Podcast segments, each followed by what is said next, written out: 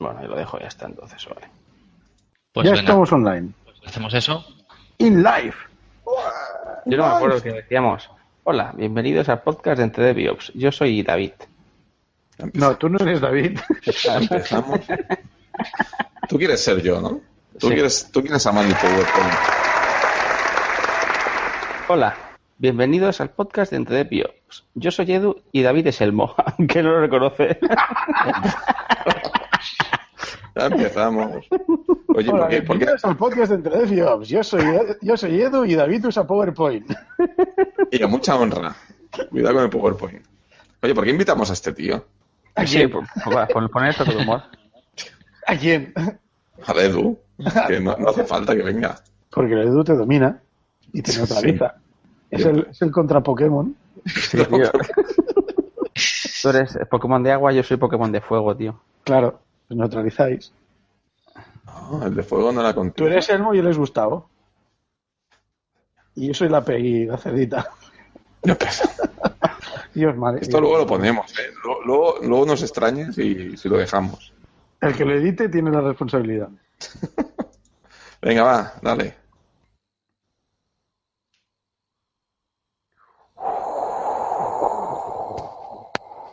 ¿Verdad? No sé por qué traemos a este tío. Venga, empiezo, va, tío, es que me habéis puesto nervioso, tío, en el silencio.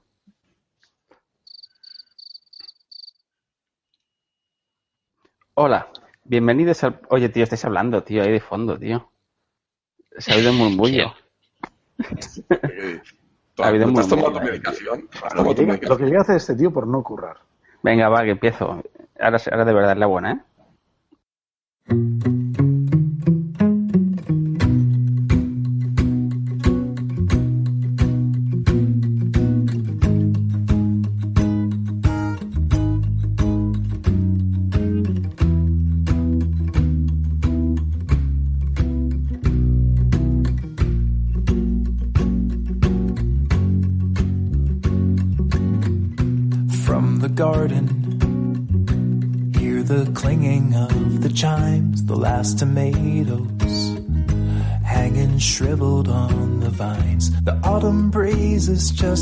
Hola, bienvenidos al podcast de Entre de Piops. Yo soy Edu.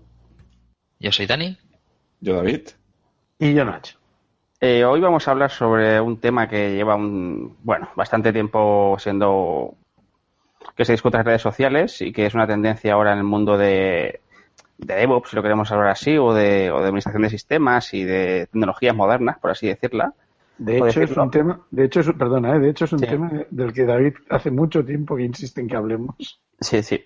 Pero como lo ignoramos, porque no nos hizo un PowerPoint para preguntarnos de qué queríamos hablar, pues no lo hemos hasta ahora. Entonces, el tema de que vamos a tratar en este, en este episodio eh, es sobre chatops. Y diréis, ¿qué chatops? Pues David os lo explica. Chatos son los vinos pequeñitos estos, ¿no? ¿O qué? Exacto, exacto. Los que se ha debido Edu. Vale, voy a pronunciar chatops, con más espaciado. Perfecto. Ahora, ahora sí, ahora sí, Edu. Venga, David, Gracias. explica. Lúcete. David, te invocamos. ¿Alguien tiene cacahuetes para que venga? Señoras y señores, hemos ofendido a David. Creo que se ha caído de del Mira Hangout. nos lo ha advertido antes, ¿eh? Dice, estoy con repetidor de la wifi. Porque me llega aquí fatal. En estas condiciones es imposible trabajar, ¿eh? Sí, es verdad. Hola, David, ¿estás Se ha caído. David se ha caído. Al- Alguien ha vuelto. David vuelve, pero está muteado. Espérate. ¿Pero por qué me echáis? David, ¿Cómo que te oh, echamos? ¿Cómo que te echamos? Eres tú que te caes. David, te has perdido la, Os me tiro. Hemos David. dicho mil veces que el PowerPoint no sirve para el Hangouts. te has perdido la fiesta, David. Te has perdido la fiesta, tío. Pues sí.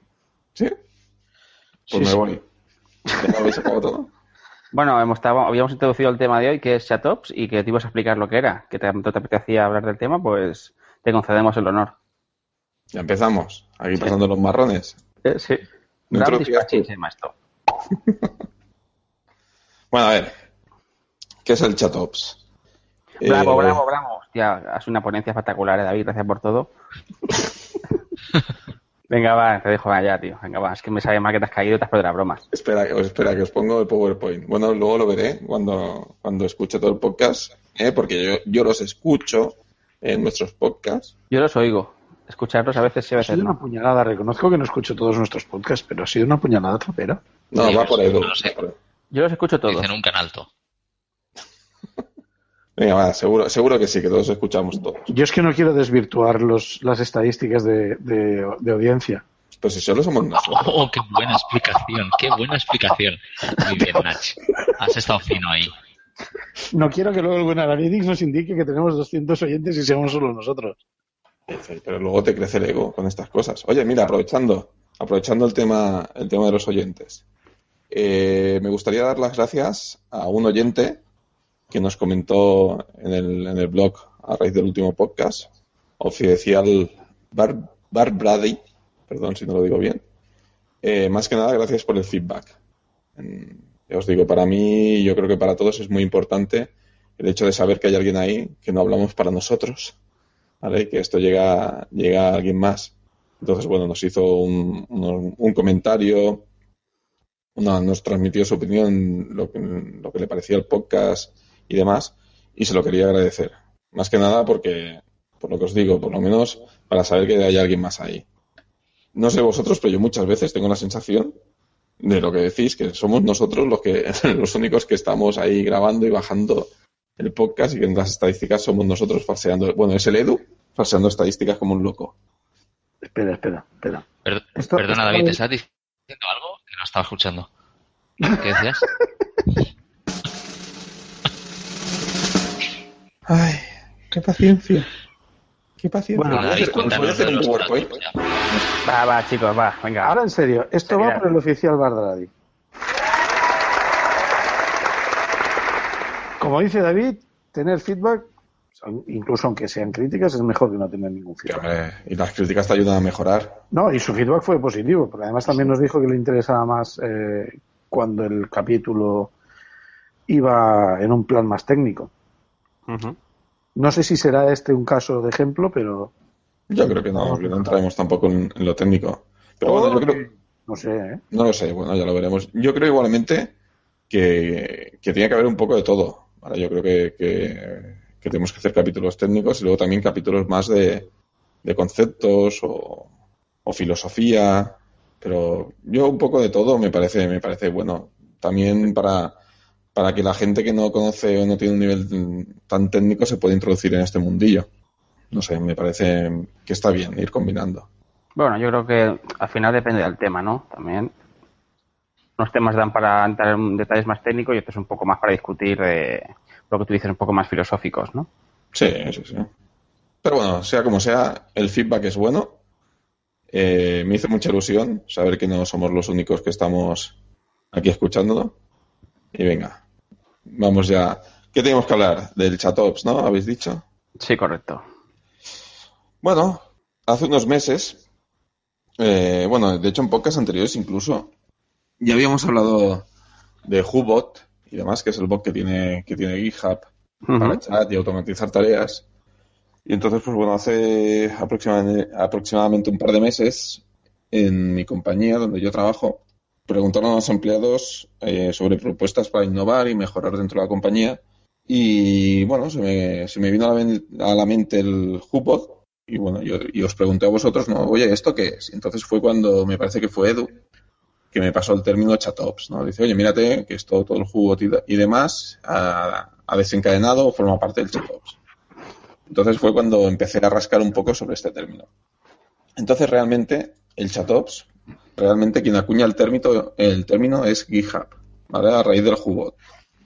¿En qué, qué consiste esto? Pues bueno, al final consiste, o todo nace del hecho que tenían en GitHub la necesidad de automatizar cierto tipo de tareas, ¿vale? Dentro de la filosofía de POPs, de automatizar y demás, y, la agilidad, pues bueno, nace de automatizar cierto tipo de tareas y para hacerlo utilizan un, bot de chat, ¿vale? O ya actualmente, si quien tenga Telegram y demás, sabrá que ahí puedes utilizar bots de chats que te hacen 50.000 cosas, ¿no? Yo, por ejemplo, en, en los grupos que estoy de Telegram, tengo uno que te busca series, tengo otro, bueno, que te busca GIF, diferentes cosas. Entonces, mm, te permite automatizar cierto ti- tipo de tareas o hacer cierto tipo de cosas de manera como si le escribieras a una persona o, o bueno, a un compañero de trabajo. Entonces, la gente de GitHub empezó a, a crear el, este automatismo dentro de los chats y de ahí desencadenó el Hubot. Con esto, pues bueno, podían hacer tareas de su día a día. Exactamente, pues no lo sé, ¿vale? No me he leído hasta qué punto llegaron. No sé si alguno de vosotros conocéis para qué utilizaban el Hubot dentro de GitHub. Entiendo que para, que para publicar, automatizar procesos. Bueno, despliegan, ellos despliegan versiones con el Hubot. Despliegan versiones totalmente de, de, de GitHub, ¿no? Sí, sí. También acceden a métricas de monitorización.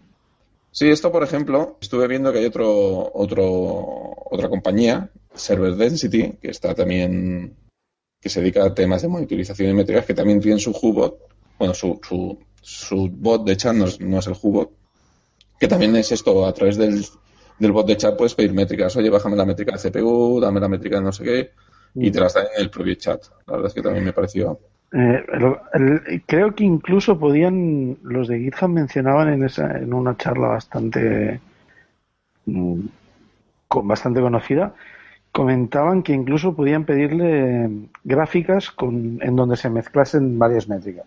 Es decir, dame una gráfica en la que esté la métrica de tal y de cual cruzadas. Y entonces puedes ver qué es lo que está pasando entre esas dos métricas. Bueno, de hecho es tan potente como tú lo llegues a desarrollar. Sí, de hecho Hubot funciona con plugins, o sea que en realidad es cuestión de instalar los plugins que necesites o que te interesen y, y ponerlo, echarlo a andar. Yo creo que aquí hay una parte muy interesante cuando seguí rascando, que encontré que es que al principio, si os fijáis, es, todo lo que estamos hablando está muy enfocado a la parte técnica. Dame las gráficas, desplégame la aplicación y demás. Pero todo el tema de chatops eh, realmente coge fuerza a la que nos salimos más de la parte técnica y pasamos más a otros a otros bueno, a otros ámbitos como puede ser pues pues departamentos comerciales marketing o sea el resto de la empresa al final el chatops eh, realmente cuando ya coge más empuje y donde ya es más potente es cuando ya digamos se integra totalmente dentro de los procedimientos o protocolos de la empresa cuando cualquier persona de la compañía lo puede utilizar Hombre, yo no Es me que- imagino a alguien de marketing haciendo PowerPoints con un, con un bot. Bueno, yo, yo a, a David me lo imagino. sí sí sí mira bueno no me hagáis hablar no me hagáis hablar De todos modos, el, tema de, de chat ops, en, el ops de chat ops, yo creo que es bastante distinto del de DevOps. Es decir, cuando hablamos de DevOps, lo que hablamos por operaciones son más operaciones a nivel IT, a nivel infraestructura o a nivel, em, como mucho o como poco, eh, de deployment y building.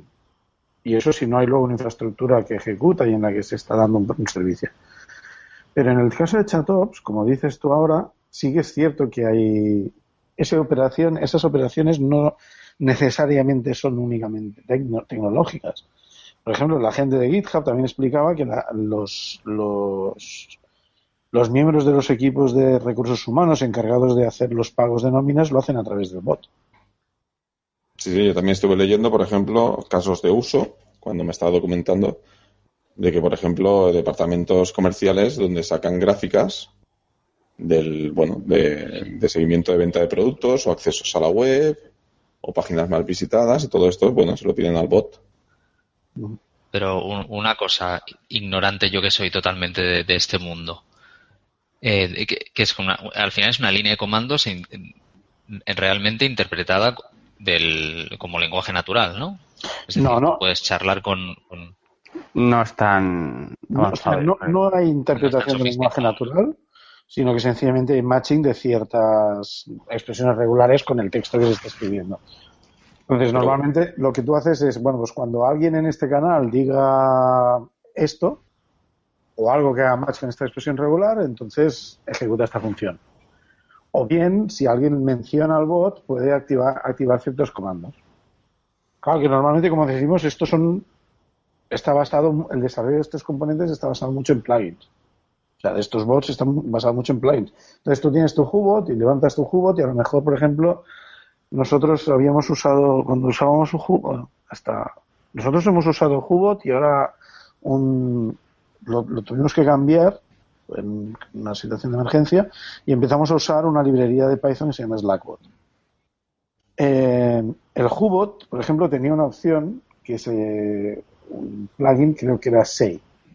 Entonces, cuando él detectaba ciertas ciertos eh, eh, expresiones o ciertas palabras que alguien decía en un canal, él respondía con algo. En- nuestro caso le llamamos Marvin por el robot de la, autos- la- la guía del autostopista galáctico.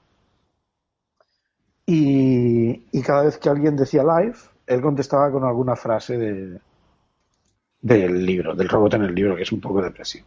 ¿Vale? Eh, a modo de broma. Pero, por ejemplo, tú podías decirle. em, tenía un plugin activado para, para lanzar tareas de Jenkins. Entonces tú mencionabas a Marvin, Bill, eh, Marvin, Jenkins, Bill, y le dabas el nombre de la tarea de Jenkins que querías que ejecutara. Y él lo que hacía era lanzar una llamada HTTP por la API de Jenkins y ejecutar la tarea. Había algún otro plugin también puesto, pero no lo recuerdo muy bien. Por ejemplo, si tú mencionabas, si tú decías, si tú escribías, no sé, eh, eh, fulanito más más, o decías cualquier cosa más más, él llevaba una lista de karma. O sea, llevaba una tabla, entonces cogía ese- esa palabra que tú habías escrito antes del doble más y le, ponía, le sumaba uno al karma que tuviese. Si no tenías, le ponía, le ponía uno. Y entonces podías hacer una lista, ¿no? Hostia, pues mira, este ha pasado esto y esta persona ha ayudado con esto y este de puta madre. No sé qué más más. Y entonces a esa persona se le sube uno en una tabla de karma. Tiene muchos plugins, Hugo. ¿Y con cualquier mensajería instantánea o qué? Se puede integrar. ¿Cómo? Sí, nosotros lo habíamos usado. mensajería. Nosotros habíamos usado en, en un servidor Java que tuvimos al principio de entrar ya. Ajá. Y luego cuando pasamos a Slack lo seguimos usando en Slack. También se integra. También se integra con HipChat y con otros backends, por decirlo así. No creo, no creo que, que este se pueda utilizar con todas. De hecho, yo estuve mirando en su momento eh, para utilizarlo con la de Microsoft, pero no encontré, o sea, donde decía que fuera compatible. De hecho, Microsoft está desarrollando todo un ecosistema eh, de chats, eh, perdón, de bot para, para sus chats o sus plataformas, que fue muy curioso, no sé si lo habéis leído, que lo activar, activaron la inteligencia artificial esta dentro del bot, no sé si es el Cortana o, Sí. o otro, y lo tuvieron que desactivar al poco porque se ve que se les volvió bastante xenófobo. Mm. Eso fue en Twitter, ¿eh? Sí, sí. Lo activaron en Twitter? ¿no? Fue en Pero- Twitter. Pero fue de, fue de la inteligencia de Microsoft. Sí, sí. Sí, el bot era de Microsoft. Sí, sí. Lo que pasa es que el algoritmo de aprendizaje tenía algunos fallos y además estaba un poco mal parametrizado, si no recuerdo mal. Pero yo creo, yo creo que será en el futuro, porque tú decías, Nacho, que ahora mismo, o sea, tú al final es, hace matching de, expresión regulares, no deja de ser una especie de, de scripting, ¿no? Hago matching y demás, pero bueno, lo que está haciendo Microsoft creo que es hacia, hacia donde irán este tipo de herramientas, ¿no? Inteligencia artificial por encima y, Bueno. y, y que le puedas hablar Claro, con... es es una, una especie de. es, sería lo. o Dame la build de. eh, tal. Da- Dan- Dani, se te está cortando lo que dices, entiendo muy poco. Te perdemos, Dani, para de mule. Dios, ahora vuelvo. Ahora, ahora vuelve.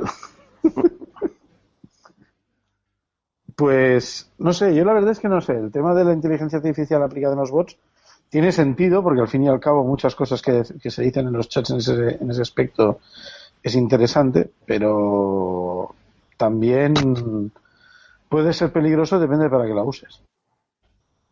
¿Sí?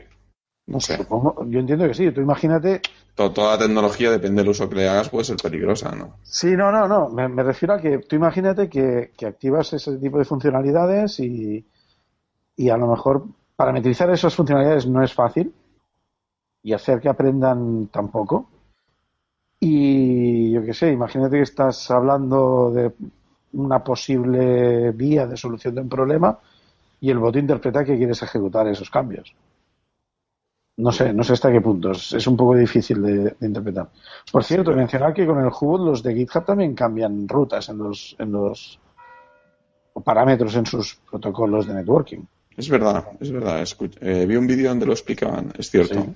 El, el vídeo este famoso en el que el tío explica cómo, yendo hacia la conferencia donde dio la charla, hubo una alerta, entonces usó, se conectó con la wifi del aeropuerto, se conectó al, al chat y le pidió al bot, dame las métricas de esto y de esto, vio lo que estaba pasando, con el diagnóstico hecho, le dijo al bot, cambia el, bueno, descubrió que había un fallo en uno de los puntos de entrada a su red, en los routers que estaban en ese extremo hablando BGP, había no sé qué tipo de problema tuvieron, y entonces decidió que lo la mejor opción para no perder el tráfico que tenían era reconfigurar el BGP para, para distribuir los, los usuarios que están accediendo a GitHub por otro nodo, por otro par de routers BGP o lo que fuera, por otro AS se llama esto.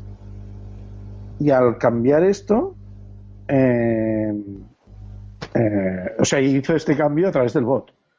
También explicó que cuando se une un nuevo ingeniero de networking en Japón, por ejemplo, eh, a lo mejor otro, el, training inicial que se dan, se lo da otro desde California a través del bot.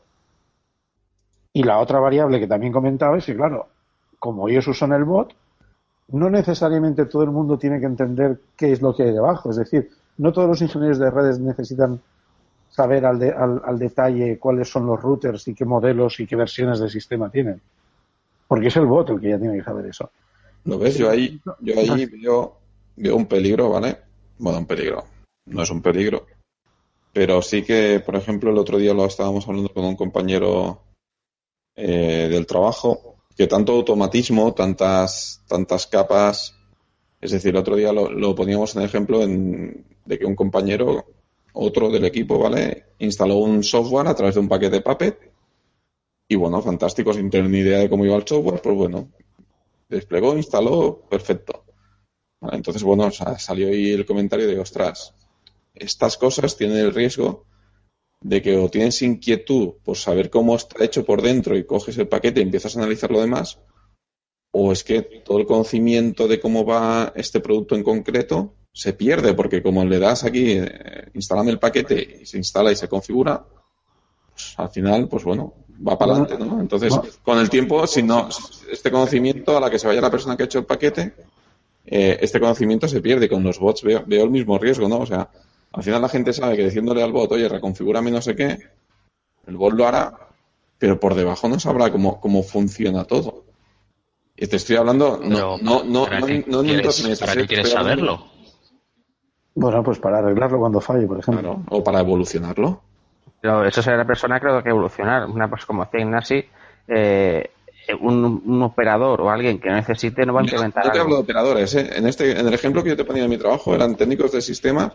Sí, sí, no, no me refiero, no operador como persona, como cargo, sino alguien que lo opera, alguien que lo utiliza, que no es su función implementar nuevas funcionalidades, simplemente él utiliza ciertas características que alguien ha implementado, pero que él no necesita conocer más allá. Otra cosa es que esta persona eh, quiera desarrollar algo, entonces en ese caso sí que necesitará tener conocimiento para hacerlo, no va a hacerlo.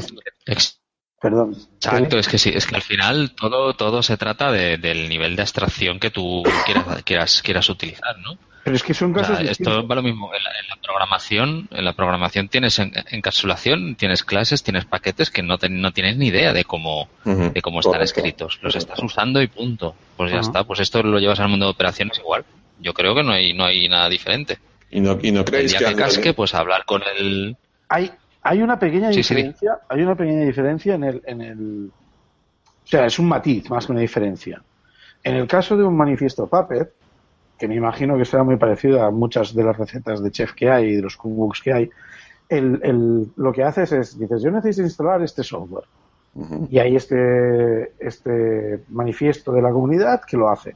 Pero ese manifiesto funciona como cualquier otro programa de, de, software libre o como cualquier otra librería que tú puedes usar, como estaba diciendo Daniel. Daniel, entonces lo que haces es, tú coges el de esto y este software lleva unas instrucciones una, o una referencia de cuáles son los parámetros y qué es más o menos lo que hace y cómo lo tienes que utilizar. Y tú sabes eso, cómo se utiliza de esa, a, partir de esa información. Con el, con el plugin de un bot de chat pasa algo parecido. Pero claro, por ejemplo, yo puedo poneros un ejemplo muy, muy que nos ha pasado hace poco, que es cuando tuvimos, cuando al final acabamos por desmontar el, el Hubot nosotros al final nos encontramos en una situación un día, esto fue un miércoles, en el que dejamos de poder realizar nuestras operaciones a través del chat porque había algo que no funcionaba al, invocar ciertas cosas del bot. Y bueno, eh, al final tuvimos que hacer un cambio bastante severo, ocurrió bastante rápido, pero, pero bueno, para, Para introducir esto, lo único, lo único que diré es que nosotros desplegamos a través de una tarea de Jenkins que invocamos a través del bot. ¿Hola? Sí, sí. Vale. Estamos absortos por tus palabras. Vale, nosotros, lo- nosotros lo que hacemos cuando se, el build está ok y los tests han pasado y está todo de acuerdo que se puede desplegar, vamos, va- voy al chat. De hecho, el, el build también se invoca desde el chat. Pero bueno, y lo que hago, lo que hacía era decirle, pues Jarvis, eh, Jenkins build, production deploy. Y production deploy es una tarea de Jenkins, que es el que, el bot lanza y empieza una pipeline de despliegues, de frontends, de backends, de los balanceadores. Bueno, tiene una historia im- implementada allí que se ha ido haciendo a base de, otra- otros conjuntos de herramientas. La cosa es que un, creo que fue un martes o un miércoles, creo que fue, creo que fue el miércoles, ahora no estoy de acuerdo, ahora no, no estoy seguro. El- e- ese día el bot devolvió un error, un mensaje de error ante esa, esa operación. Lo, re- lo repetí me devolvió el mismo error. Y estoy mirando a ver qué le pasaba al código. Eh, Hubot está escrito, creo que en JavaScript, y muchos de los plugins están hechos en CoffeeScript. Y no supe entender muy bien lo que le pasaba, pero como lo que nos corría prisa era desplegar, me fui a Jenkins y lo desplegué a mano. O sea, es decir, lancé la operación, el job yo a mano. Pensando que esto sería un. Nosotros usamos CloudBees como, como SaaS de Jenkins. Pensando que esto sería alguna tontería que le pasaba a CloudBees temporalmente, porque algunas otras tareas también fallaban, pero luego al cabo de un rato funcionaban, decidí no tocar nada. Y al día siguiente, en el despliegue del día siguiente, vi, vi que volvía a fallar. Y era bastante constante. Incluso otras tareas también estaban fallando. O sea que, que era algo que ocurría a veces, pero no había forma de predecir cuándo, ni, ni, ni por qué. Total, que empecé a mirarme el código a ver si encontraba la raíz del problema, no la vi. Supuse que quizás la gente de, de CloudBees había hecho alguna actualización en su plataforma y que el robot ya no era, el Hubot ya no era compatible con eso. Entonces empecé a mirar y la versión que nosotros teníamos del plugin está deprecada. Así que. Y no se podía utilizar tampoco con la versión de Hubot que teníamos, que también está deprecada. Así que empecé a mirarme las, las opciones que teníamos de actualización. Podíamos actualizar el Hubot y podíamos instalar los plugins nuevos de Jenkins. Había dos opciones, pero una hacía dos años que no se, no se, no se tocaba nada. Y la otra reportaba, bueno, leí en, en, en su README que también tenía un problema con el soporte del, con, del, con el con soportar una función de Jenkins que era precisamente de lo que se quejaban la, la API de CloudBees. Total que decidí empezar a investigar. Entonces vi que por, de alguna manera en CloudBees el Jenkins nos estaba pidiendo una especie de paso de autenticación que, que solo está para Jenkins 2, pero aunque solo usamos Jenkins 1 en, en nos estaba pidiendo eso.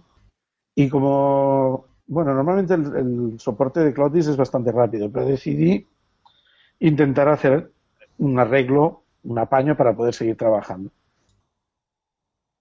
Entonces lo intenté hacer sobre el código del Hubot, pero me pareció demasiado, no sé, no- mi conocimiento de JavaScript no es muy bueno, así que decidí dejarlo. Y opté por implementar eh, un bot de Slack con la librería Python de Slackbot, creando una interfaz para Jenkins. Entonces, esto lo decidí el jueves por la tarde, empecé a mirarme el jueves por la tarde, el viernes a primera hora de la tarde ya lo tenía funcionando. O sea, en dos días desarrollaste un bot con la librería de Python para Slack. Eh, bueno, en dos días, no, en menos. De hecho, fue prácticamente un poco más de una mañana. Y además, claro, ¿qué pasó? Que, haciendo la parte de Jenkins de ese bot, de ese bot solo hace eso, ¿eh? no hace nada más. No tiene plugins ni nada. Pero no es muy difícil en hacerlo más grande. Pero claro, haciendo la parte de Jenkins vi el problema de raíz. Entonces me di cuenta de que seguramente si hubiésemos eh, no hubiese sido tan difícil arreglar el anterior en, en CoffeeScript. Sí, lo que pasa que, que, que como no sabías cómo iba, ¿no? O sea, en JavaScript un lenguaje que no, que no controlabas y demás. Claro, y además que el- la raíz del problema, que era el tema de esta... Es, es una API token que Jenkins le llama CRAM. Entonces tú tienes que hacer una petición eh, autenticada con un usuario y un password eh, especial, que ellos te devuelven un, un hash, y tú usas ese hash para hacer la petición de ejecuta esta tarea. ¿Vale? Tengo, quiero- no, no- no me he puesto a mirarlo más porque esto en realidad lo que tendría que hacer es hablar con los de CloudWiz para ver qué es lo que pasa. Porque incluso su, su dashboard tiene fallos temporales. A ver, temporalmente tiene fallos de ese estilo. O sea, yo supongo que deben haber hecho algún cambio en su infraestructura asociada a nuestro servicio o alguna cosa así que, que está en un problema tonto. Pero bueno, es, es un problema secundario. Claro, lo bueno es eso, que en un momento eh, ya ya lo en un momento, o sea, en un mediodía lo tuve arreglado. No, lo tuviste, bueno, lo tuviste arreglado, lo rehiciste con otra tecnología. Sí, sí. Claro, que va un poco en línea de lo que, de lo que comentamos. Tú tienes el conocimiento para poder hacer esto. Pero en el caso de- que, que, a ver, que no me parece mal, ¿eh? O sea, que tenemos que tender hacia allí, que nadie, que nadie, como decía Dani, todo tiende hacia allí. Pero que nadie me malinterprete, que, que tú ahora coges, metes a una persona más junior en tu equipo que no tiene tus conocimientos y ante este problema no sabe qué hacer. Bueno, pero, pero ese problema no es exclusivo de Chatop, es exclusivo de cualquier cosa que un junior no sepa hacer. Bueno, un junior o, o no tan junior. O sea, alguien que no, que, Y ese Y exclusivo también. Acaba, acaba. No, no, que, que quiero decir que tampoco, y tampoco me refiero en el tiempo inmediato, es decir, si, si esto va evolucionando, si imaginaros que de aquí 10 años todo esto evoluciona, ¿vale? Es como, es como la programación. Hoy en día, ¿qué programador senior que acá, que, que lleve poco tiempo, poco tiempo, que, que hagas 7, 8 años que ha acabado la carrera, sabe programar en ensamblador? Muy poquitos. Y de los que, de los ¿Eh? Veteranos, Perdón, me, me, he- me he perdido. ¿Ensamblador? ¿De qué Sí, estamos hablando? No, quiero decir que el origen, por así decirlo, a ver si me explico correctamente, el origen, al final, o sea, empiezan a aparecer lenguajes de más alto nivel, más alto nivel que encapsulan, que tal y tal, y al final pierdes, digamos, los lenguajes de bajo nivel o la potencia que te da un lenguaje de bajo nivel. Ya no te hablo en ensambladora, hablo en C. Hoy en día, no sé si mucha gente que sale de la universidad sabe programar en C. Pero debería saber programar en C. Debería, debería, deberían. ¿No? Es el primer lenguaje que se debería enseñar. Hombre, yo creo, yo, yo creo que es, sí. es que- una cosa intermedia, es una cosa, es un com- es un punto intermedio entre Claro. enseñar Yo he dicho ensamblador, yo he dicho la abstracción ensamblador, de un no. lenguaje Yo, yo he dicho ensamblador y me he ido quizás muy al extremo, ¿vale? Ahora os hablo de C. Más óptimo que el C o más rendimiento o un programa hecho en C, el mismo programa hecho en otro lenguaje de más alto nivel, siempre será menos óptimo. No, no quiero que el debate Claro, se, sí, sí. se desvíe a otra cosa, pero me gustaría puntualizar una cosa. Aprender a programar es una cosa y aprender a programar en C o en ensamblador o en lo que sea es otra. Sí, yo lo pongo como ejemplo, yo lo pongo como ejemplo de, de que si la gente no tiene inquietud por saber cómo están hechas las cosas o no tiene un conocimiento o una base fuerte, como es tu caso, de decir, hostia, pues esto no funciona, lo tiro a la basura y lo hago yo de nuevo. No todo el mundo tiene esa capacidad. A ver, en Pero- primero que no debería haberlo tirado a la basura y haberlo hecho de nuevo. Te voy a poner Bueno. otro ejemplo. Eh, ¿Cuánta gente? esto- hay, dos, hay dos cosas, per- Habla, habla, Dani, habla. una cosilla solo. y- Oye, el, el- el- el tema de que se me oía mal antes, ¿qué? ¿Se me oye mejor ahora? Es que ahora no sé, mejor, no tengo... ahora mejor, mejor. Una voz suave y, te, y. Vale, no, no, tiene, el Downatch tiene, tiene al final dos, dos, dos, an- dos anécdotas, ¿no? Dos, dos moralejas, tal como lo veo yo. Una es lo que hemos estado hablando, el ejemplo de, de que cada, que cada vez las cosas son más abstractas y si, y bueno, y si algo de esas, de todas, de todas esas capas de abstracción anidadas que hay te, te falla, pues, pues tener un problema, como le pasó a Nach. Pero la otra también es cuidado con, con qué herramientas metes en tu, en tus procesos productivos, ¿no? O de gestión en la empresa. Si es software libre, pues ten bien claro detrás, tiene un, un- un sitio a donde puedas acudir a buscar, hay, hay movimiento, puedes buscar ayuda, etcétera. Y si no es software libre, es un, que es un producto comercial, pues, pues eh, tendrás tu soporte, ¿no? Pero que tienes que, vas a tener que, que, necesitar ayuda en un momento de tus herramientas. ¿Vale? O sea que no, no veo tanto el problema de la abstracción aquí, de, aquí, ¿no? Porque o bien tienes el conocimiento ya porque has metido una cosa que controlas, o bien tienes un soporte técnico al final, ¿no? Edu, querías decir tú algo, ¿verdad? Sí, que, que, que este asunto que es muy delicado porque sí, yo, yo, yo creo, yo creo y, creo que los mejores ingenieros son los que conocen o llegan a más bajo nivel posible de una herramienta, una tecnología o lo que estén utilizando. Pero al final para el día a día tú quieres ser productivo. Entonces, eh, por amar en C no es la forma productiva. Entonces, eh, tú puedes tener un equipo muy grande y no todo el mundo va a ser un crack o mejor o peor. Habrá gente con un nivel, habrá gente con otro. Entonces, si tú tienes que sacar un trabajo en el día a día, lo que te interesa es que todo tu equipo sea productivo. Entonces tú no vas a estar haciendo, qué sé, yendo al área de, Dani, que, que, es más en el networking. ¿Cuánta gente seguramente se ponga a administrar eh, equipamiento de, red y no sepa usar el CLI y tenga que estar usando interfaces gráficas? Pues seguro que un montón. Pero bueno, si esa gente te saca el trabajo que tú necesitas, ¿qué necesidad tienes de que te, te que conozca eh, ir a un nivel inferior? Pues no necesitas que todo el mundo lo haga que yo creo que hay que hacerlo, sí, pero no todo el mundo es necesario que lo haga. Al final la empresa necesita eh, sacar, sacar, trabajo adelante. Entonces, si tú tienes un equipo de N personas y tienes tres que son, capaz, que son capaces de sacar más trabajo eh, que otras, porque aparte de hacer las tareas del resto, también hacen, automatizan el, el, trabajo del resto, pues, pues mira, que sea así, ¿no? No sé. Sí. Nos estamos focalizando mucho en el área técnica.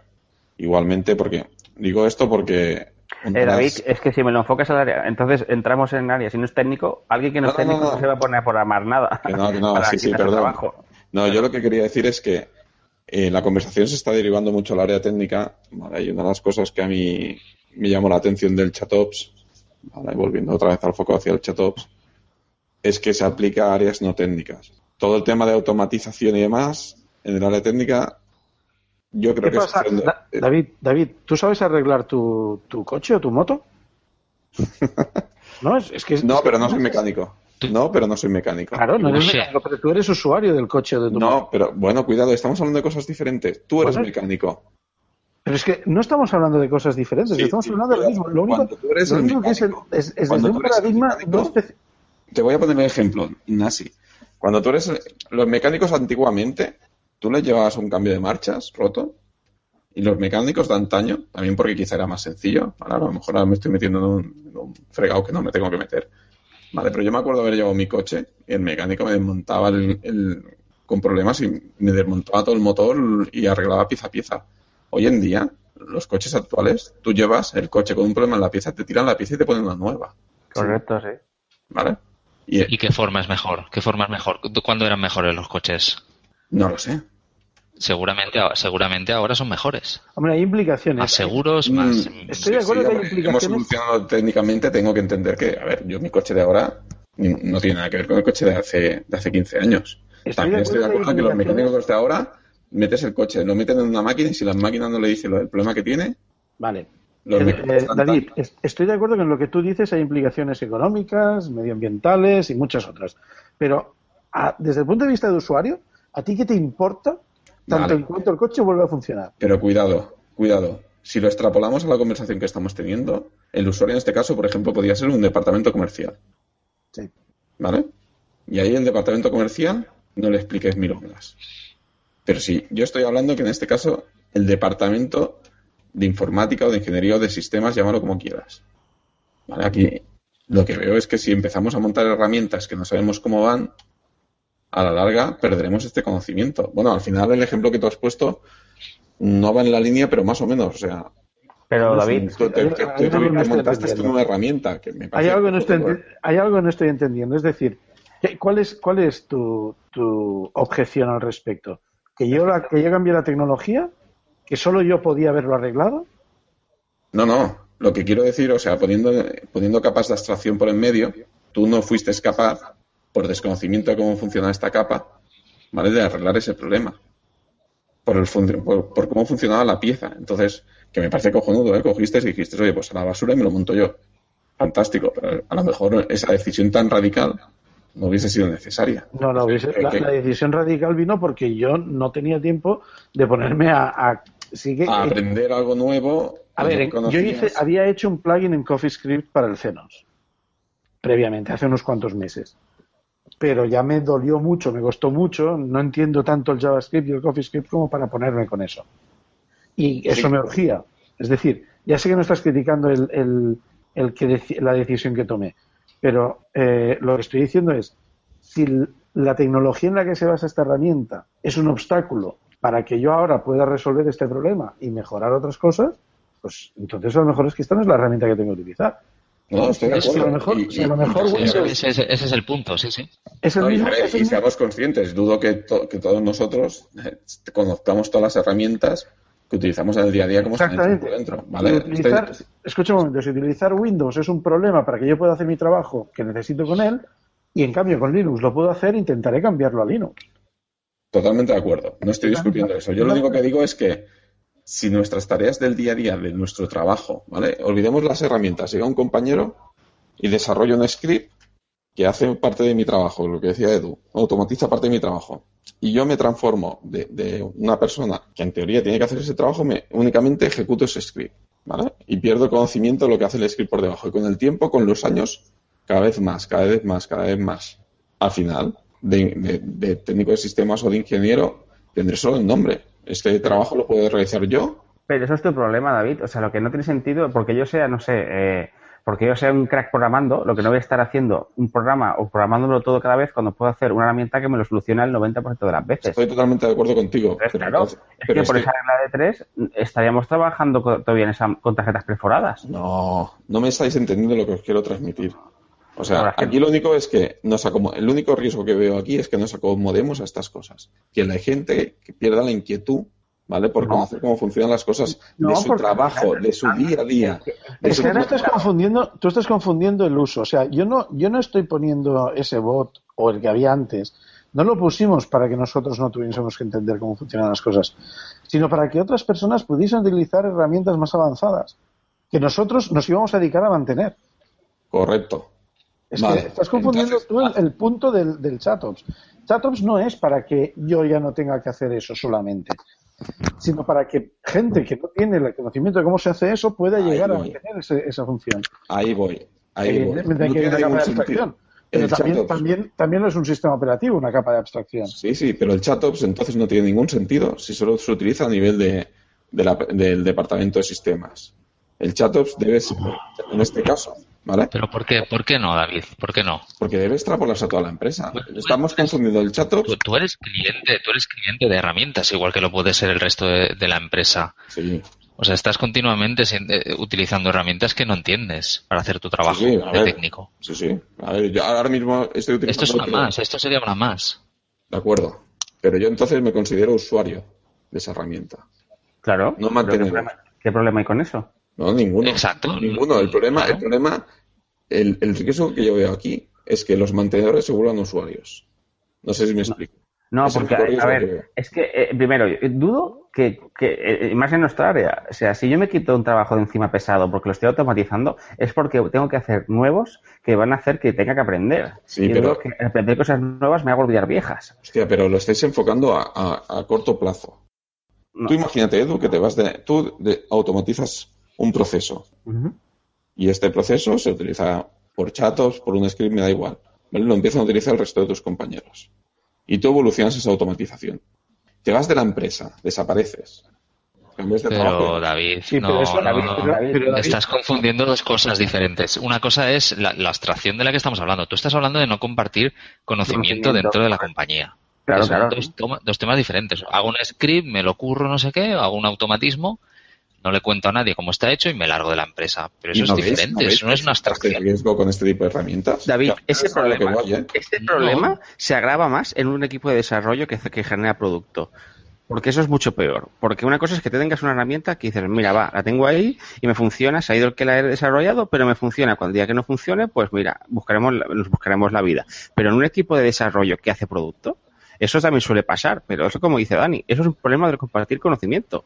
Si una, una, una, una persona hace una funcionalidad de una herramienta y no- o, de tu, o de tu propio producto, Es responsabilidad de la empresa o del equipo que ese conocimiento no se vaya con esa persona. Pero eso no tiene nada que ver en lo que te dediques. Es un tema de organización y de, y de, y de, Es que es así, es organización de la, de la, del equipo de la empresa. No, tiene nada que ver. Sí. Y a ver, y al final estoy de acuerdo en que todo tiene que estar compartido y demás, pero la, la realidad es que tampoco pasa eso. Pero ese problema no es de Chatop, es un problema. No, no, yo, no, no. yo lo que. quizás nos hemos desviado de, del, de lo que yo, del mensaje que yo quería transmitir, ¿vale? Que el Chatops al final es lo que permite, que es la automatización, la, la optimización de procesos y tal. Pero yo el riesgo que veo ahí, y es lo que quiero transmitir, que es totalmente extrapolable lo que decís, ¿eh? y estoy totalmente de acuerdo. El problema que yo veo ahí es que se pierda el conocimiento al final, al cabo del tiempo, que realmente hace, se hace por debajo. ¿Y eso, pasa? Eso te pasaría alguien que, que, implante Puppet o Chef o Ansible o, en una empresa y lo haga una persona y esto no sepa, te pasa lo mismo. Una persona hace hace 10 años la gente que hacía scripts para automatizar tareas, en vez de estar lanzando 35 comandos, si se va de la empresa, estamos en las mismas. Es un problema que pasa siempre y seguirá pasando. no tiene nada que ver con la tecnología, ni evolución, ni conocimiento. Es un problema. Y estoy de acuerdo que tenemos que ir para ahí. Estoy de acuerdo que tenemos que ir para ahí. Lo, único que veo yo ahí es que con el ChatOps, por lo que yo he visto, la gente enseguida se acomoda. Más que con la ejecución de un script. No sé, es como es como una capa de abstracción todavía más potente. No sé cómo llamarlo, ¿sabes? lo, que hará es, lo que hará es tener un conjunto de gente, un grupo, un equipo que va a dedicarse a, a desarrollar y implementar y a mantener esas tecnologías y esas capas de abstracción. Es, es como, por ejemplo, cuando aparecen los sistemas operativos y el ordenador ya no es un host de IBM, aparece un agente del área de sistemas. Pues ahí está eso. Esos operadores que antes gestionaban los hosts ahora se dedican a, operar sistemas. Entonces, aquí lo que me estáis diciendo, y creo que estaremos todos de acuerdo, es que si una empresa se plantea ir hacia ese camino de ahí, ir hacia ese tipo de tecnología, tiene que tener muy presente que tiene que tener un equipo, o por lo menos implantar, comentar o no sé cómo decirlo, o hacer cambiar la manera de trabajar de su, de su compañía, de su equipo, ¿vale? O que ese equipo cambie su manera de trabajar para ir hacia este tipo de herramientas. Claro. Claro, y que o, bien, y, que eso, Edu, no puede llegar alguien de fuera, mostrarte las herramientas y irse, tiene que ser algo interno del equipo. Bueno, pero eso es, eso es, posible siempre y cuando tú luego vayas a tener un equipo que sea nuevo o un equipo que hayas reciclado de una función que ya no se está haciendo y que se encarguen de mantener eso. Cuando, cuando aparece la, la, web, muchas empresas deciden poner en marcha su un servicio web y tienen que crear equipos o reciclar equipos que antes no, no hacían esas tareas para que sean capaces de hacerlas y mantenerlas. No es nada nuevo. No, no, pero no, no digo que sea nuevo, nuevo, lo que sí que digo que es un cambio, por lo que me estáis transmitiendo, bastante fuerte. Que no es simplemente pero no es un cambio que, que, sea la primera vez que ocurre, David. No, ni mucho menos, pero eh, que la gente no se piense que es poner un chat para automatizar tareas. Que esto tiene implicaciones más allá. Creo que hemos llegado a un punto que hay que ir a casa de David a dar un abrazo. Necesito un abrazo urgentemente. Yo os digo una cosa. A mí, a mí cuando me pongan un chat, ¿eh? a mí cuando me pongan un chat y diga, oye, dame PowerPoint de tal y me lo haga, oye. sí, claro. Brujería. Eso se llama chatpoint. El chatpoint, ya. Chatpoint. no, pero sí que creo, sí que creo que es importante. Estoy comentando sí que creo que es importante esto que estamos comentando para que la gente tenga en cuenta todo esto que estamos diciendo. O sea, que al final es un cambio de filosofía. Que no solo poner una herramienta más de automatismos. Claro, igual que, igual que si lo quieres ver así, es, DevOps o Agile o, Correcto, correcto. También fue un cambio, pero también pero que no lo, no lo digo en la parte negativa. No, no, lo digo en la parte negativa. Es que ahora lo estáis enfocando en la parte negativa. No lo digo en la parte negativa. Simplemente lo digo que si lo pones y no lo mantienes o no cambias la filosofía de trabajo, pues puede haber ciertos riesgos que hay que asumir. Queridos oyentes, David es el eso, eso es una frase que vale para, para cualquier cosa, para, cualquiera de, los avances técnicos. pero es que te imaginas, te pero estáis siendo bastante, no sé, no sé cómo llamarlo. Mm, que sí, estoy de acuerdo, vale para cualquier avance técnico, pero... pero tú imagínate, David, que yo estoy en un equipo o cualquier de, de, de, de, N personas y una decide porque, porque no sé, su caso se aburre y está aprendiendo a programar, no sé, tío. O, o, le gusta esto del chatop y se implanta un, un, bot en el equipo. Y, se, y es una herramienta que, que solo conoce él, ¿vale? Pero que está ayudando al equipo a ser más ágil, a, a, hacer las tareas más rápido y se decide que como no hay nadie que se vea capacitado o quiera aprender a desarrollar y mantener eso, se quita la herramienta. Pues eso para mí es estúpido. Estoy de acuerdo. Bueno.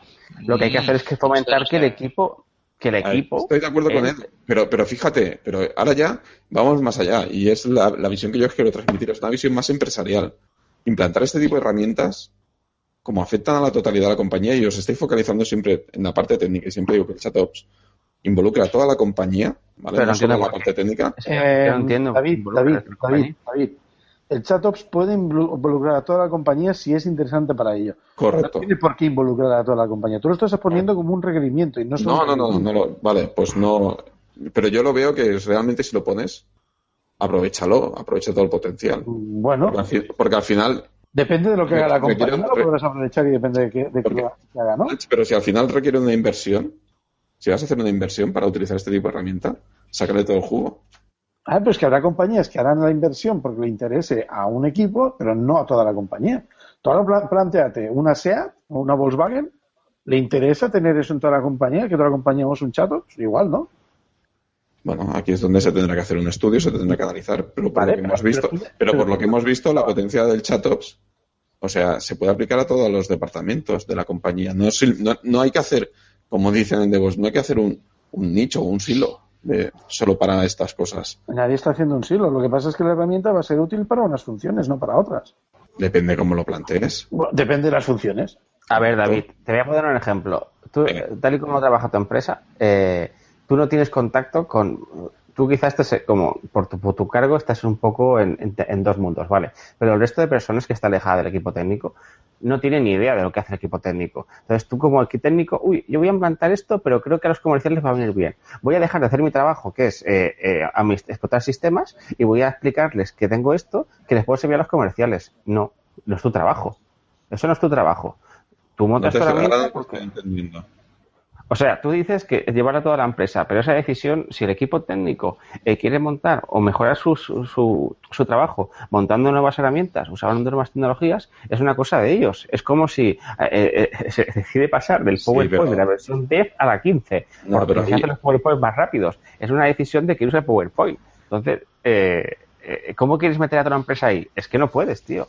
No, pero a ver, ahí sí que entonces vamos un poco a lo que decíamos de los silos. Si luego llega otro, otro ¿Pero qué departamento. silo, tío? ¿Qué silo? O sea, Escúchame, ya- Pero escúchame. no, no, es que ahí, ahí estáis cada uno hablando de una cosa diferente.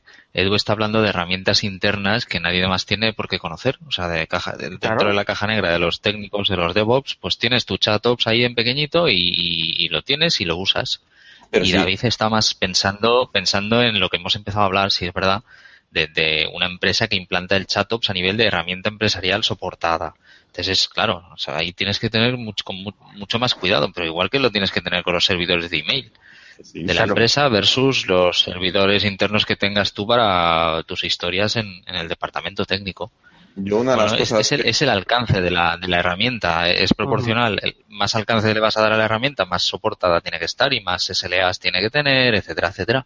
Yo una de las ventajas que veo en el ChatOps, que era lo que decíamos al principio, es que no solo aplica al mundo técnico. ¿Vale? No solo es una herramienta puramente técnica. Es Que es es el una enfoque que ventaja- le estamos. Eso es una ventaja parcial y no, no es universal. Yo, por ejemplo, en mi caso, en mi compañía, que tiene, tiene unos flujos bastante fuertes a nivel de ITIL y demás, y bueno, tiene varias, tiene varias herramientas y que se apoyan para estos flujos y bueno, dif- diferentes cosas. Yo, para mí, el ChatOps, la verdad es que era la manera de simplificar ciertos flujos o cierto uso de ciertas herramientas que me parecían, me parecían brutales. Y estas herramientas son de, de Y lo uso son. popular de todos los departamentos, no del de- Bueno, únicamente del Mira, te, departamento. te voy, a- te voy a contar una cosa que hicimos con el, con el bot. Y cómo lo hicimos, además, tiene, una, tiene dos moralejas esta historia. Luego, luego las digo. Como las historias de Nach y las moralejas. Sí. La cuestión es la siguiente. Hubo, nosotros tenemos los índices de búsqueda para las páginas web, ¿vale? Entonces hay múltiples entidades que tienen esos índices de búsqueda. De búsqueda. Una de ellas son las ubicaciones.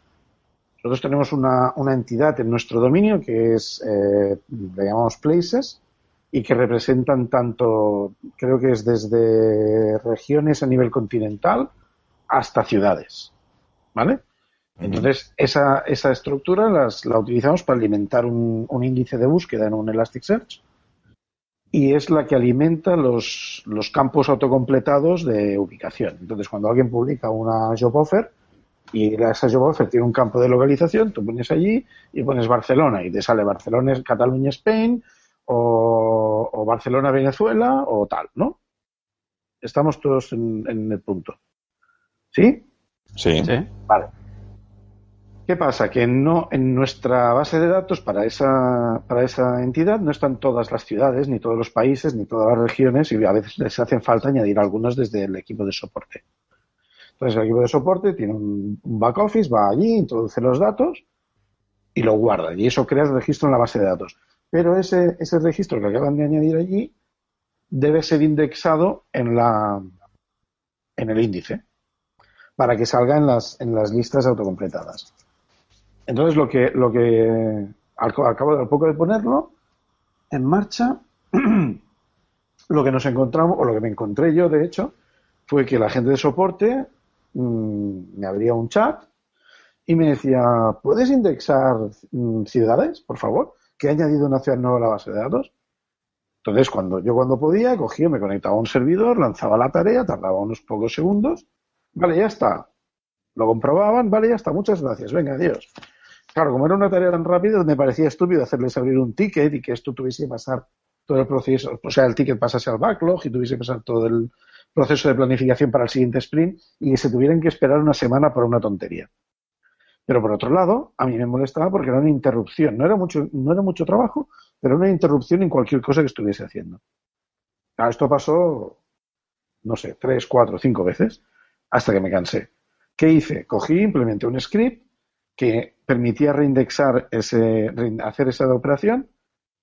Eh, ese script lo instalé en, las, en, las, en los servidores. Creé una tarea de Jenkins que invocaba ese script en un servidor para, para los entornos que tocase. Y le, como ya estaba implementado el plugin de Jenkins, como ya estaba metido el plugin de Jenkins, ahora ellos pueden llamar al plugin de Jenkins del bot, bueno, antes también, y utilizar eso para reindexar ese, para reindexar ese, ¿cómo decirlo? Ese, ese índice, ¿vale?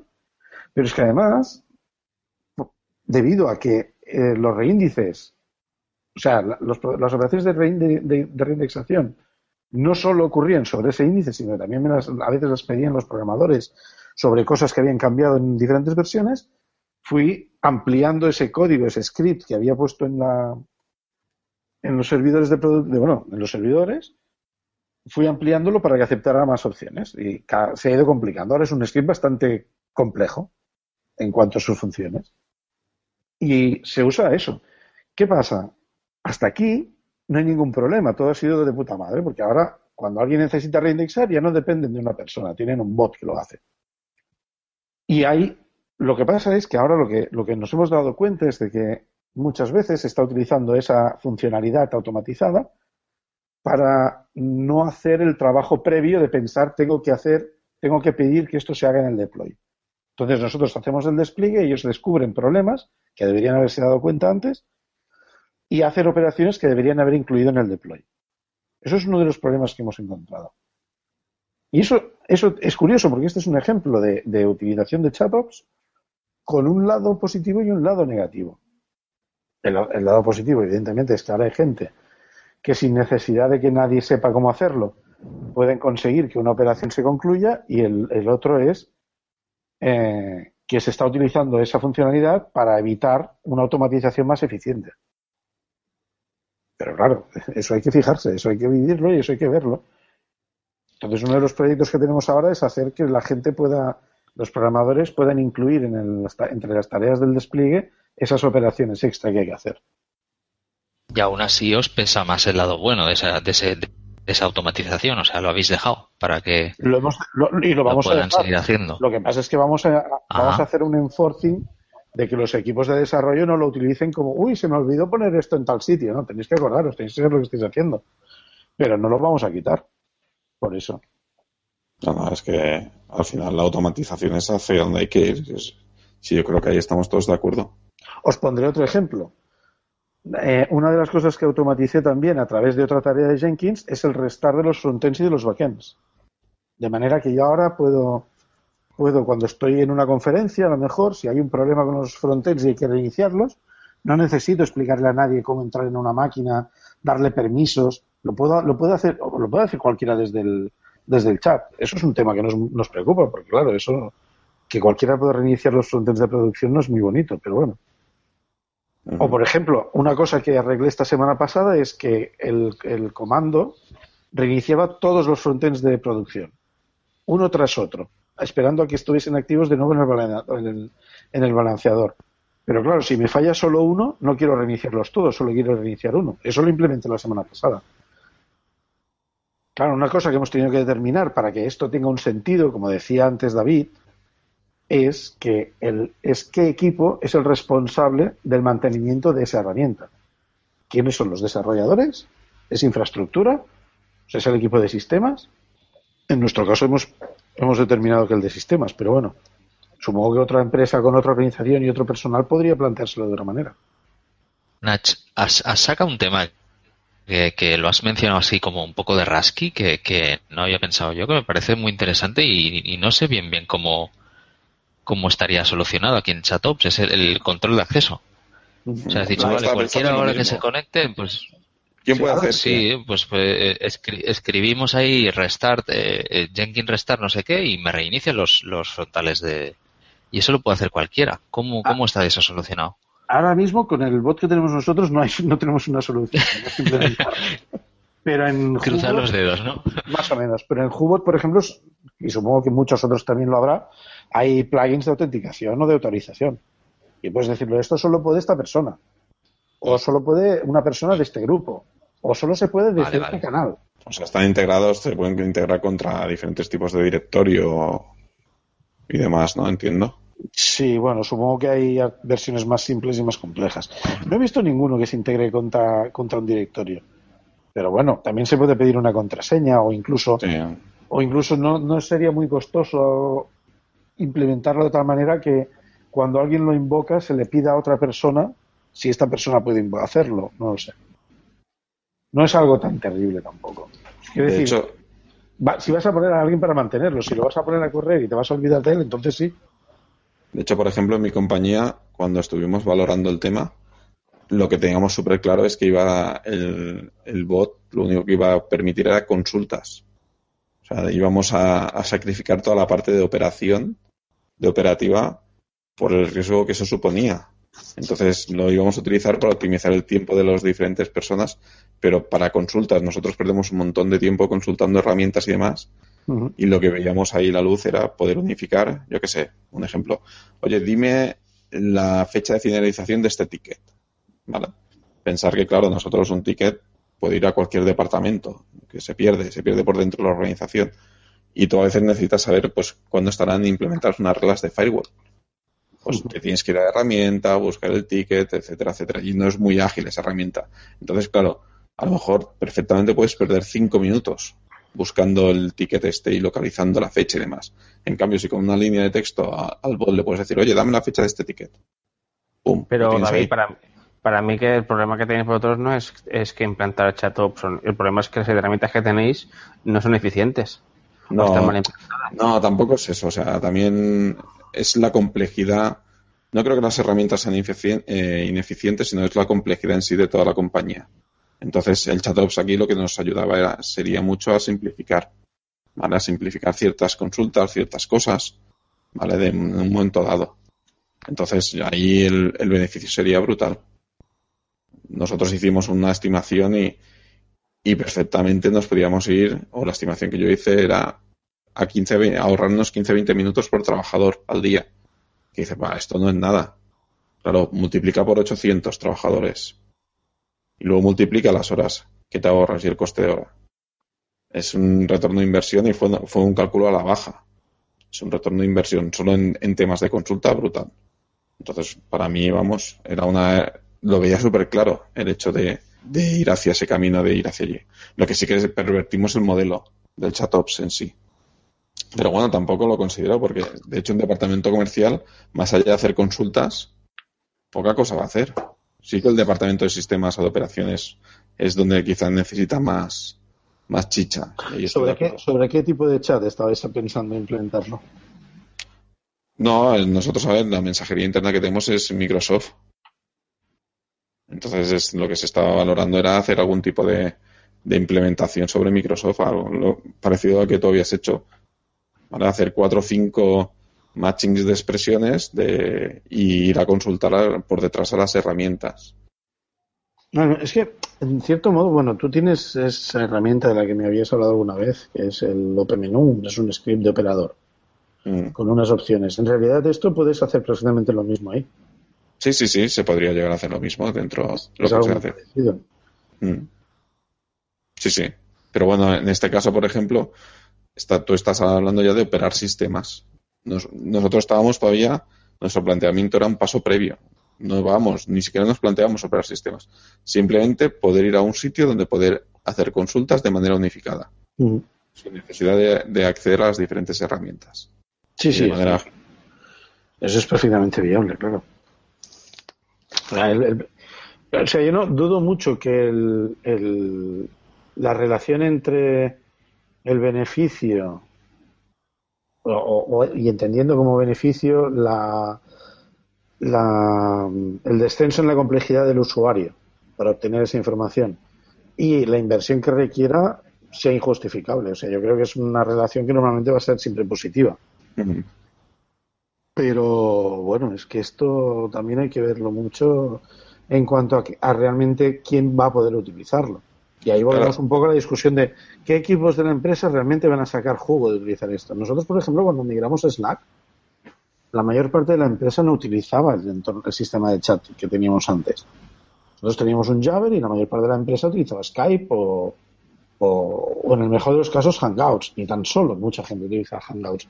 Porque como ya estaba en Skype haciendo las videoconferencias por, Skype.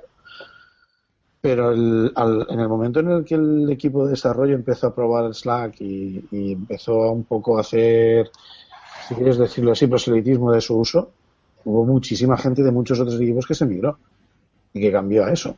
Y ahí, por ejemplo, en Slack están los bots estos que hacen polls, que hacen encuestas, y muchos, muchos equipos y mucha gente que no es técnica utiliza ese- esos servicios. Y no dejan de ser un bot. Yo aquí lo que me quedo es con el mensaje que has dicho, ¿vale? Que, que quiero transmitir, que es que cu- cuando vas a, in- a introducir este tipo de herramientas en la empresa, lo primero que tienes que plantear es qué, qué scope, o sea, qué alcance va, va a tener esta herramienta. Y yo ahí no sé, o sea, claro, depende también de quién se lo plantee, ¿no? Lo que decía Edu. No, si lo va a poner la gente de sistemas, pues la gente de sistemas mirará a su alcance, ¿no? O sea, voy a hacer, poder hacer todo esto. Aquí mi único comentario es, si tú eres una persona de sistemas y sabes por, por proximidad ¿no? a, esta, a esta herramienta, sabes que existe esta herramienta, no te lo quedes para ti, intenta también explicarlo al resto de la empresa que lo tienes. Si nadie lo quiere y, y poder y enseñarles el potencial. Si nadie más lo quiere utilizar, perfecto. ¿Vale? Te lo utilizas por lo tuyo, pero yo creo que, que- que tenemos también una obligación para el resto de la compañía. En Todo cuanto, lo a que esto sea beneficioso. en cuanto a esto que mencionas, quizás no sea, no sea muy útil en un entorno corporativo, pero el- la aproximación que a mí me parece más razonable, eh, poniendo en la, en la balanza el esfuerzo que requiere y el beneficio que se obtiene, es utilizar una especie de, no sé cómo llamarlo, esto es una cosa que hablamos hace un tiempo eh, tomando una cerveza con, con David, poblador, y, y que en realidad consiste en lo siguiente, tú tienes que ver qué cosas no están como, qué cosas no están como me gustaría, qué cosas se pueden mejorar. Entonces, poner esa- esas cosas, esa lista de cosas que puedes mejorar, en una lista ordenada por el beneficio que te va a traer.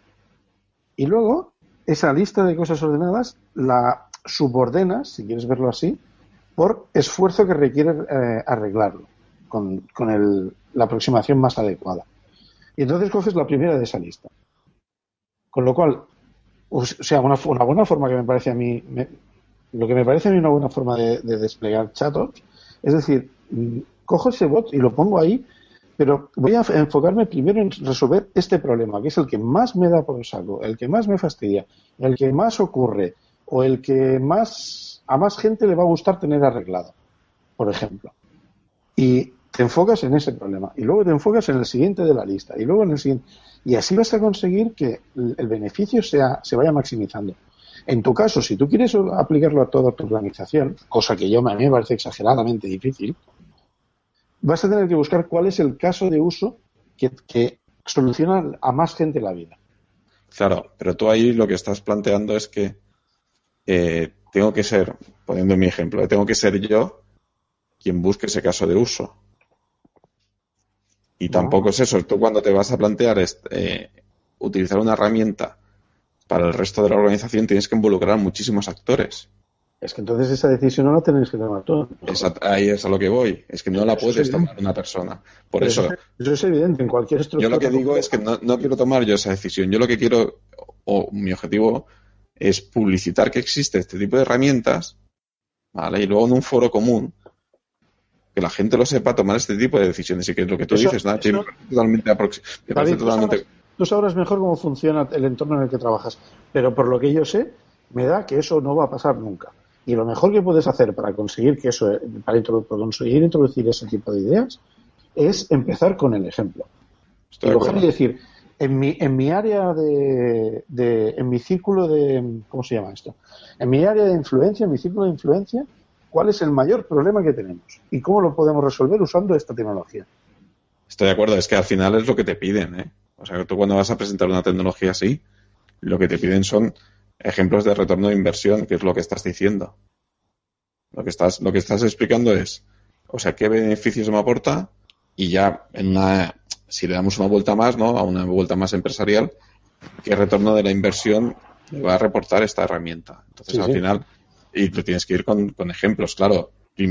Primero tienes que hablar de lo que tú conoces, estoy totalmente de acuerdo pero también tienes que publicitar lo que puede hacer esa herramienta y luego que cada, cada, cada responsable de área lo extrapole a su ámbito. Evidentemente, ir ahí de buenas a primeras y decir, ahora no, esto tal, y tú de marketing vas a hacer no sé qué rápido, eso es imposible. O sea, tienes que empezar por el principio y, estoy de acuerdo contigo. El principio es poniendo ejemplos de tu caso, de, de tu día a día, cómo optimizas y luego qué beneficios le aportan a la compañía. Y los beneficios de la compañía normalmente es traducirlo a dinero.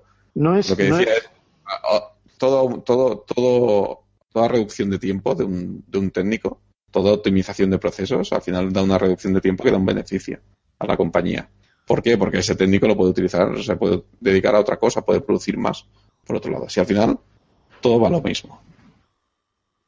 Claro, es que es, que, es, mucho con eso. Además hay otra cosa que hay que considerar, por ejemplo, es una cosa que yo ya llevo mucho tiempo dándole vueltas y me parece una forma muy buena de, poner en marcha este tipo de, procesos. ¿Qué sucede? Mucha gente ya está utilizando cosas como Jenkins. Mucha gente ya tiene una serie de tareas en Jenkins que hacen una serie de cosas que a ellos les interesan y las tienen que hacer de vez en cuando pero solamente las utilizan desde Jenkins. En el mejor de los casos tienen un script que lanza la petición a, Jenkins. No es tan difícil hacer ese cambio y utilizar un bot de chat. Es decir, tanto Hubot como muchos otros ya tienen eh, plugins para, para interactuar con la API de Jenkins. Por lo tanto, si tienes tu Jenkins o similar y utiliza y busca un bot en el que puedes hacer interactuar con esa plataforma, y mete ahí tareas. Es lo más rápido. No hace falta aprender a programar en CoffeeScript. Lo digo para el que esté pensando, hombre, yo me lo pondría, pero esto de aprender JavaScript es que me pasa lo mismo, no me apetece, no me viene ahora, no tengo tiempo. Bueno, pues si usas Jenkins sabrás escribir una tarea de Jenkins. Y si sabes escribir una tarea de Jenkins y gestionarla ahí, pues te vale igual. O incluso si tienes otros, otras herramientas de automatización. Yo para acabar, sí que me gustaría hacer como como titulares, ¿no? De, todo lo que hemos discutido. Me gustaría sacar tres o cuatro titulares para que la gente que, se plantee el ChatOps pues los tenga muy presente. Y me gustaría que cada uno de vosotros dijera, dijera pues bueno, su titular o, la idea o el concepto que se le ha quedado de, del tema. ¿Que empiezas tú, Dani? Venga, empiezo yo. A mí me parece, ha salido mucho el tema de, la, de la, abstracción y me parece, y me parece muy interesante eh, repensar sobre esto y al final no estamos ante nada que tenga que ser una super revolución y que nos haga olvidar las raíces técnicas o, el, la parte de abajo de lo que estamos haciendo. Y si lo hay, pues tampoco pasa nada, porque eh, al final estamos en un mundo tan tecnificado que la división del trabajo y la hiperespecialización es, es algo a lo que nos tenemos que acostumbrar a partir de ya. O sea, si al final está, hay un tío haciendo operaciones a través de hablando, hablando con un chat como, y en un futuro con lenguaje natural, no lo veo especial, va a aumentar la productividad, pero tampoco veo especialmente riesgos ahí en, en, esa abstracción, al revés, veo beneficios. ¿Tú, Edu, qué? A ver, yo creo que eh, una cosa, una cosa que aporta el ChatOps es eh, la unificación de interfaces. Un problema que tenemos muchas veces es tener, lo que tú has comentado, que pasa en tu empresa, eh, tienes muchas herramientas eh, que te aportan cada una unas características, unas funcionalidades y a veces para hacer tu trabajo necesitas acceder a varias de ellas. Pues el ChatOps os puede permitir, a través de una interfaz cómoda y, y bastante sencilla, por así decirlo, e interactuar con estas herramientas y hacer nuestro trabajo desde un punto único, incluso desde un móvil, estando en el aeropuerto, conectado por 3G, como la anécdota que contaba Ignasi de, del trabajador de IHAB. Entonces, para mí es eso, es una forma de unificar sobre todo con herramientas o sistemas de chat como Slack, que son muy potentes, permiten meter contenido HTML, imágenes, vídeos, lo que quieras, pues da una potencia brutal a la hora de gestionar o, hacer operativas complejas. Y para mí es, es, es muy interesante ese, ese tipo de, de facilidades. Ignacio. Bueno, no sé, la verdad es que con lo que han dicho Dani y está casi todo dicho. Yo lo que sí que copión, copión.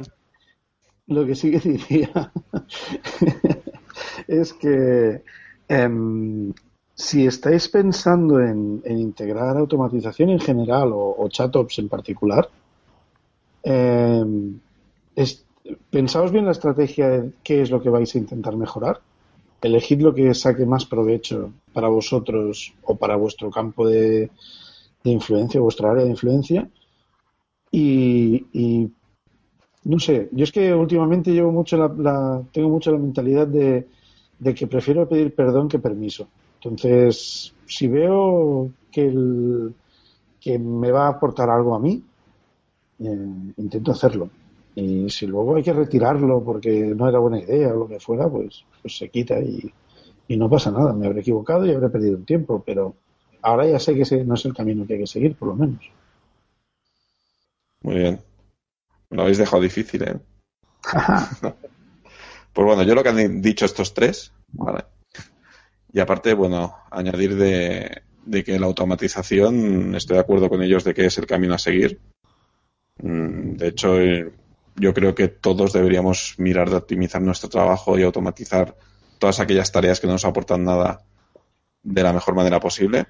Y bueno, yo creo que el ChatOps es una de las maneras que, más nos, nos, pueden ayudar porque permiten automatizarlo a nosotros y, poder permitir o, permite que otras personas de la compañía se beneficien de esta automatización. Desde mi punto de vista, creo que el ChatOps aporta o puede aportar mucho más eh, que solo al departamento o al equipo que lo monta, con lo cual, aparte de los consejos que os han dado o de los titulares que han dicho el resto, a mí lo que me gustaría compartir es o decir es que hagamos públicos estos beneficios o estas o lo que nos puede aportar este tipo de herramientas con el resto de la compañía y seguramente nos sorprenderá los receptivos que pueden ser otros departamentos al uso de este tipo de herramientas. Estoy seguro que mucha gente agradecería de que, de que le diéramos acceso a estas herramientas pero el problema es que normalmente lo desconocen. Muchas veces desde ciertos departamentos tenemos un conocimiento de que existen ciertas cosas que son totalmente desconocidas para otros. Entonces, mi mensaje o mi titular sería de que intentemos compartir este tipo de información, este tipo de herramientas con el resto de la compañía. Que al final solo se queda en mi, en mi equipo o, en mi, o dentro del equipo de operaciones y demás. Perfecto, genial, ya tenemos una mejora. Pero bueno, imaginemos que luego esto lo puede llegar a utilizar cualquiera y yo creo que aquí es donde está el potencial.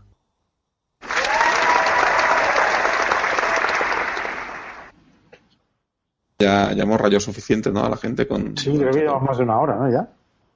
y teníamos duda, ¿eh? De que si íbamos a llegar a la media hora.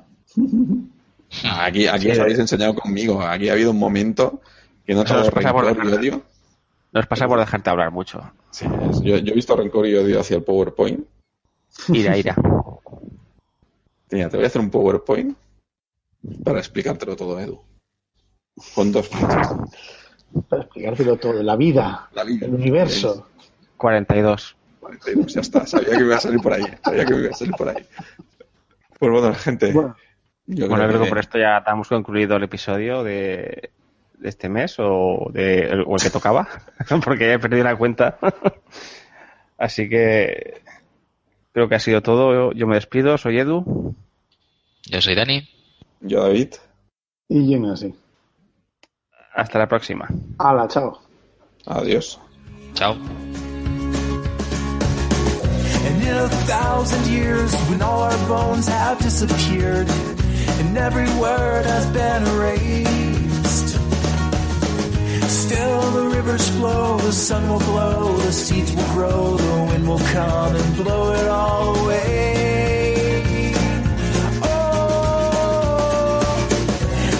The centuries, the endless string of memories, through the progress and the waste. Still the rivers flow, the sun will blow, the seeds will grow, the wind will come and blow it all away. Are just a memory replaced.